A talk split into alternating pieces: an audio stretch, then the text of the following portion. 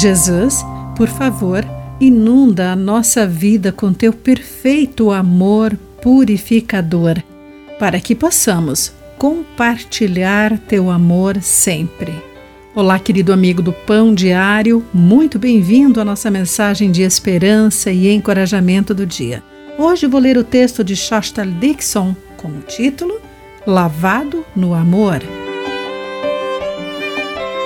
As pessoas de uma pequena igreja descobriram como expressar o amor de Deus de maneira prática.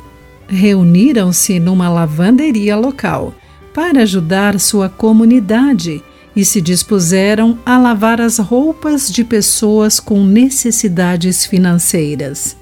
Ajudavam-nas a dobrar as roupas e por vezes forneciam-lhes uma refeição quente ou sacolas com mantimentos para os mais necessitados. Um dos voluntários descobriu que a sua maior recompensa estava no contato com as pessoas e em ouvir suas histórias. Esses voluntários queriam viver a sua fé através de palavras e ações amorosas que os ajudavam a nutrir relacionamentos genuínos com os outros.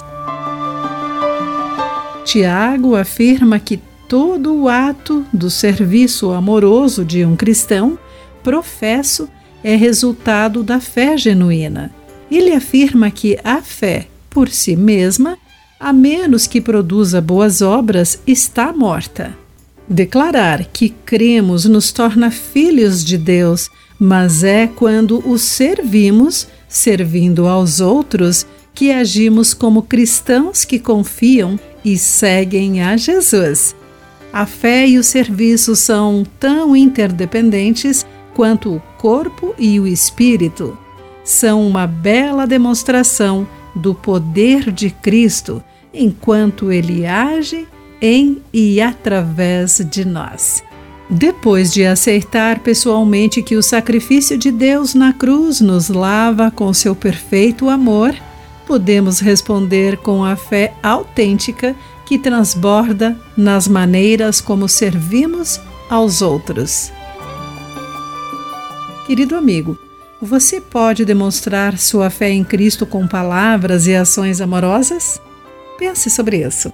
Aqui foi Clarice Fogaça com a mensagem do dia.